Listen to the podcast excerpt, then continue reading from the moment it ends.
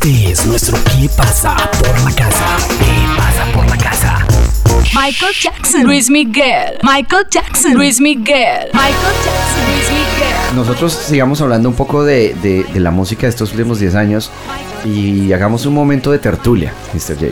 Que hemos estado escuchando mucha música y bueno, oír canciones está bien, pero ¿cuál es el valor agregado de escuchar un podcast? Ninguno. o escuchar a dos personas que están eh, sentadas, conversando, co- co- contaminándose la vida y, y siendo eh, tan extremadamente cotidianas que su vida privada da asco. No, yo lo que quisiera hacer es como este momento cuando uno se pone, cuando cierra los, los decenios, ¿no? O sea, cuando pasan cierto número de años, eh, es el momento de mirar atrás. Pero más importante es el momento de mirar hacia el futuro. Eh, quiero que, que miremos un poco a lo que ha pasado en la industria latina en estos 10 años, e incluso en la industria española, porque según la- los españoles, eh, con mucho respeto para nuestros amigos españoles que están escuchando esto, la, la responsable de cambiar la música latina es una española que hace reggaetón. Bueno, eso también es muy divertido porque eh, hace, no sé si lo leyeron algunos de los oyentes Latin Roll o Mr. Reg lo leyó, pero Marta Sánchez se adjudicaba el fenómeno Rosalía y decía, claro, si yo en los 90 fui más importante que Rosalía porque todo el mundo cantaba desesperada. Era como, a ver, amiga, Ya, ya. ¿en qué mundo estás viviendo? Además Eh, la pensar que, es además pensar que Rosalía realmente es un éxito da mucho de qué pensar. No, tiene, tiene mucho sentido porque sobre todo si usted incorpora matices de, de lo que está ap- aplicando, la estructura rítmica y todo esto de, de el, mm, la música urbana o los urban beats y el trap y todo esto, el reggaetón y además le mete el guincho con toda la investigación sonora que ha tenido Rosalía dentro del flamenco, pues sí, tiene algo de sentido, pero tampoco me parece la revolución andante, pues que ahora vi- vi- vinieron y cambiaron el mundo eh, desde. no, obviamente desde que no, obviamente que no, pero bueno, volvamos un poco, siempre nos vamos por las tangentes. Un saludo para Rosalía, que está un poquito gordita. Eh, si se pone a ver, ha, ha estado eh, como que está disfrutando bastante de la fama desde que se fue a vivir a Miami. Nadie le dijo no se coma todas esas hamburguesas y todas esas cosas que se comen por allá. Y, bueno, en fin, esa parte vamos a, a- a ponerla en la parte oscura de la discusión. Pero bueno, eh, sin lugar a dudas, usted lo decía, Mr. J, el reggaetón, eh, esas influencias eh, traperas que están llegando para acompañarlo usted mientras trapea además, eh, marcaron sin lugar a dudas los últimos 10 años. Empezaron muy urbanas, muy crudas. Y, yo le decía a usted hace un rato cuando estábamos hablando eh, de este tema, usted me decía, no, pero es que yo oí y estoy, tengo razón, y creo que tienen razón, que el reggaetón podría ser como el punk. ¿Usted puede explicarme, por favor, de dónde vienen esas eh, sandeces? Esas declaraciones vienen desde unas conversaciones, de muchas conversaciones que hemos hecho, sobre todo en Buenos Aires, cuando estuvimos hablando con, con Diego Tuñón, con Lucas Martí, con, incluso con Twitty González, o con la entrevista con el mismo Fito Páez, que ya la reseñamos hace poco. Ustedes pueden entrar en nuestro archivo y entrar dentro de las más de 500 entrevistas que existen en Latin Roll y refrescarse la lengua por completo. Pero sobre todo Diego Tuñón me decía, hay algo contracultural en el reggaetón que es acojonante. Y es verdad, es decir, cuando empezó Tego Calderón, cuando empezó todo el tema de Daddy Yankee, todo sonaba como el culo. Ahora, Sebastián Rojas lo dijo también cuando estábamos terminando de hablar eh, sobre este tema. Es como una profesionalización del reggaetón y todo suena bonito, brillante, con ecualizaciones, con síntesis y tal.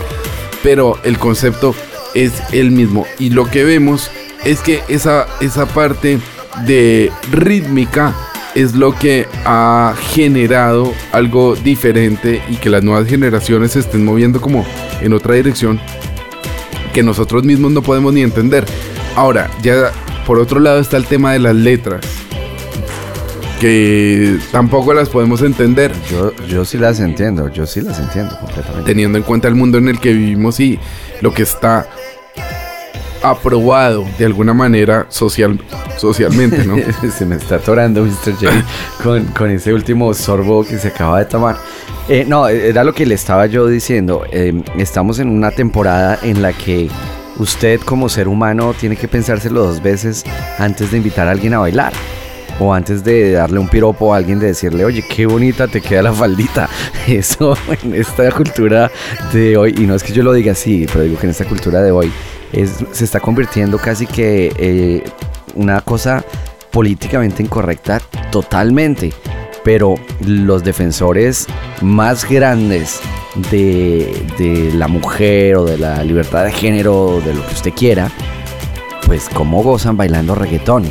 Y las canciones de reggaetón, déjame decirte, pero muy seguramente en, en algunos años J Balvin y, Maluma harán, harán como Café Tacuba, ¿no? Sacando la versión de La Ingrata, cambiándole la letra, que no suene así como tan, tan, tan dura. O probablemente ya no la tengan tan dura y entonces eh, cambien completamente de...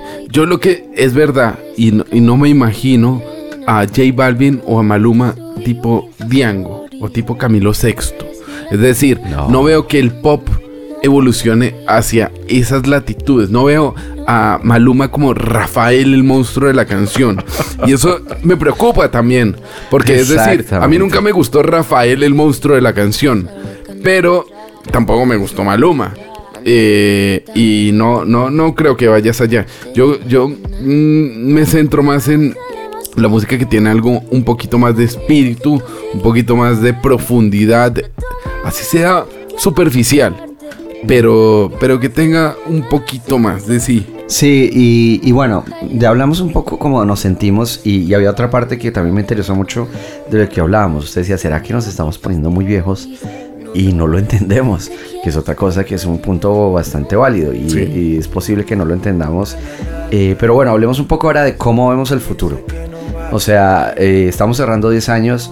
Si estamos grabando este especial dentro de 10 años y no nos ha matado una crisis cardíaca o algún otro tipo, algún otro tipo de dolencia, eh, ¿usted cómo ve los próximos 10 años? Si tuviera la bola de cristal, ¿hacia dónde cree va, que va el sonido de, de la lengua?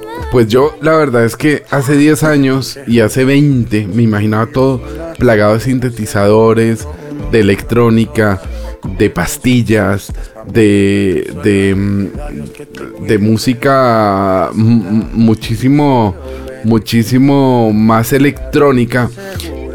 Y de alguna manera ha pasado así, ¿no? Eh, yo creo y espero que durante los próximos 10 años se recupere un poco la guitarra eléctrica. Sí, es, es verdad, sí. Porque desde hace unos 5, cero guitarras eléctricas por ningún lado, ¿no? Sí, es verdad. Y, yo pienso que algo que, que- tiene que pasar, o que ojalá esperemos que pase, es la reivindicación del rock. Si usted se pone a pensar, eh, el rock venía muy maltratado en los años 90 gracias a Limp y Korn y todos estos que se encargaron de destruir lo poquito que quedaba. Y después de eso todos nos volvimos hipsters y comenzamos a tratar de hacer rock and roll de como si fuera de los 70s. Eh, y ahí llegó el Franz Ferdinand y llegó Bueno, también Arctic- los Arctic Arctic, Monkeys. Bueno, pero Arctic Monkeys tuvo una evolución muy interesante, ¿no? Eh, y, y bueno, y también hablar de Block Party y todos estos. Pero de alguna manera como que el rock se volvió muy hipster y la gente bonita ya no escucha rock and roll. Significa que mucha gente Uy, está eso, metida. eso no es eslogan de, una, de unos amigos de hace años, ¿no? Las niñas lindas bailan. Bueno, perdón, entonces vamos a repetir eso para que no suene así. Pero entonces como que el rock no, no está muy bien eh, ser escuchado. Y también eh, estamos en un momento de maravillización o de lifting del reggaetón. Entonces yo creo que si usted se pone a pensar en todo esto, algo que para mí es clarísimo es que el reggaetón no va a seguir siendo un hit global. Esto en un año o dos Sorry, lo siento Maluma, lo siento J Balvin, por favor cuide mucho del avión para que lo pueda vender a un buen precio. eh, porque se- seguramente se les va a acabar el, el- el negocio internacional. Yo creo que a nivel latinoamericano el reggaetón es un género que va a estar y que se va a quedar.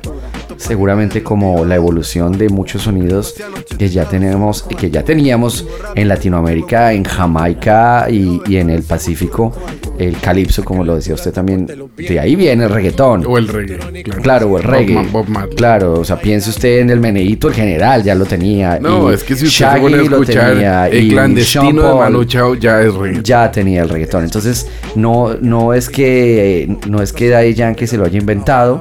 Está como esa expresión cultural hip hopera, así que yo creo que el reggaetón va a evolucionar mucho más por el lado del hip hop, incluso por el lado de un soul así bastante amargo. Y pero la parte internacional y la visibilidad que tiene, yo veo a Maluma e incluso a J Balvin lo veo como podría ver usted al Gang Style. Ya que me que me corrija el futuro. Lo que yo no veo es un clásico. Lo que yo hago dura, siempre dura, dura. Demasiado noche de travesura. Con altura, Vivo rápido y no tengo cura. con altura. Y de joven para la sepultura. con altura. Chipapi. La Rosalía. Aquí no bailamos reggaetón. Aquí no bailamos reggaetón. Tú eres mi mamita de canguilla